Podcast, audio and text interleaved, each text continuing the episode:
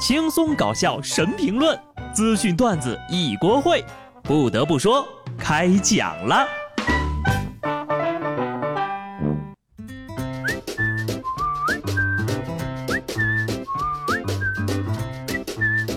Hello，听众朋友们，大家好，这里是有趣的。不得不说，我是机智的小布。这段时间的经历啊，让我感受到了成长的无奈。当我觉得现阶段遇到的事情呢，需要找个大人商量一下怎么办的时候，才猛然发觉自己已经是个大人了。小的时候吧，就觉得自己的烦恼很多，有写不完的作业，还有考不及格的试卷，追不到的隔壁女孩，等等等等。现在才知道，那个时候呀，才真是无忧无虑。不得不说，有的时候呢，真的是年纪越大，烦恼越多。前段时间呢，有江西一位六十一岁的阿姨在自媒体平台上疯狂迷恋靳东，为了追星呢，她和老公分房睡，离家出走，不要老公孩子，不要家庭。她坚信靳东会喜欢自己，老公一劝她吧，她就摔东西啊，还打骂人家。但是呢，经过调查发现，这位大姐沉迷的偶像居然是一个假的明星账号，这个账号呀，挂着演员靳东的照片。用机械的声音念着台词，不仅如此呢，这个假货呀还天天在直播带货，而且还对大姐说想要跟她见面会给她房子和钱，这一看就是明眼的骗局呀！可惜呀，被爱情冲昏头脑的大姐却信以为真，看到电视台来人了，还想让电视台的记者帮自己找到靳东。大姐说呢，找到靳东之后呢，她就要跟靳东结婚了，一块生活。大姐对这段感情呀是十分的自信，容不得半点背叛。当主持人问她，如果靳东在你面前告诉你不爱了，大姐说我会揍他。听到这儿啊，靳东本人怕是要瑟瑟发抖了。接受是不能接受的，又不敢拒绝，拒绝就要被揍。有专家分析，这是典型的钟情妄想症，是一种疾病。所以呢，大姐此时需要的不是靳东，而是医生啊。所以说呀，大家伙追星要理智，别一天天的就只知道小哥哥小哥哥啊，还要做梦跟人家结婚，那是病，得治啊。稍微看点娱乐八卦的都知道啊，靳东走的是老干部路线，所以呢，他本人并没有在这类短视频平台上开过账号，但一搜却发现。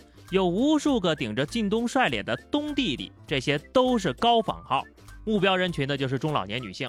他们发布的内容呢，通常是用靳东的照片搞个 PPT，或者呢是电子相册，再进行配音。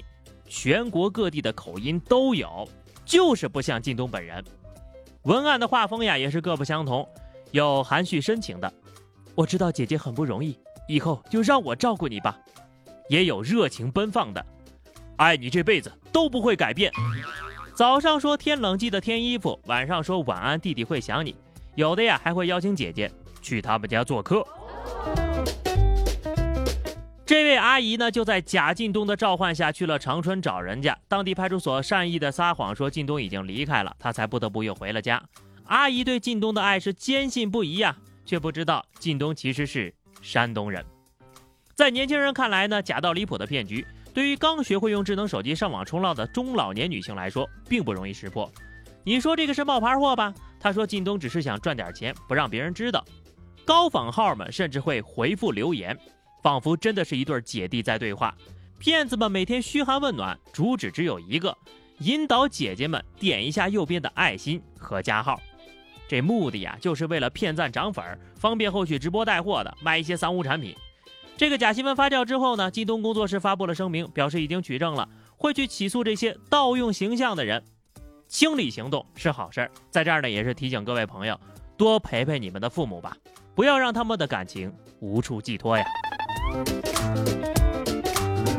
对自己的爹妈一定要上点心呐。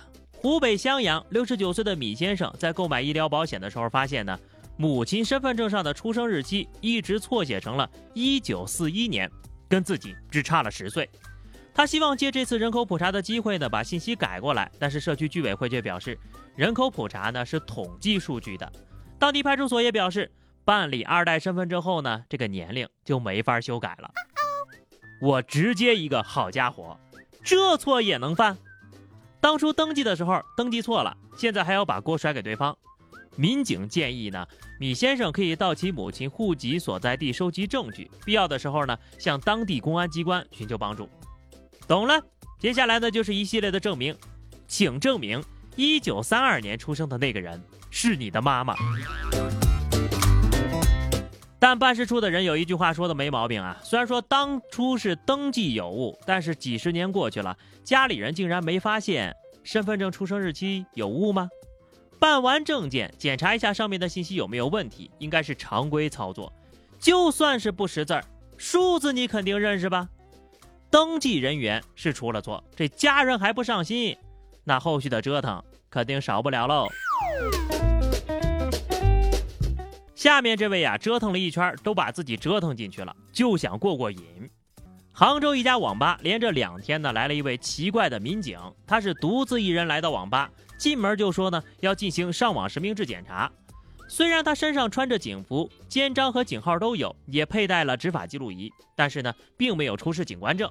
这个网管呢就报了警，真警察一来，马上认出了这个人是个假货。在派出所里呢，假警察说。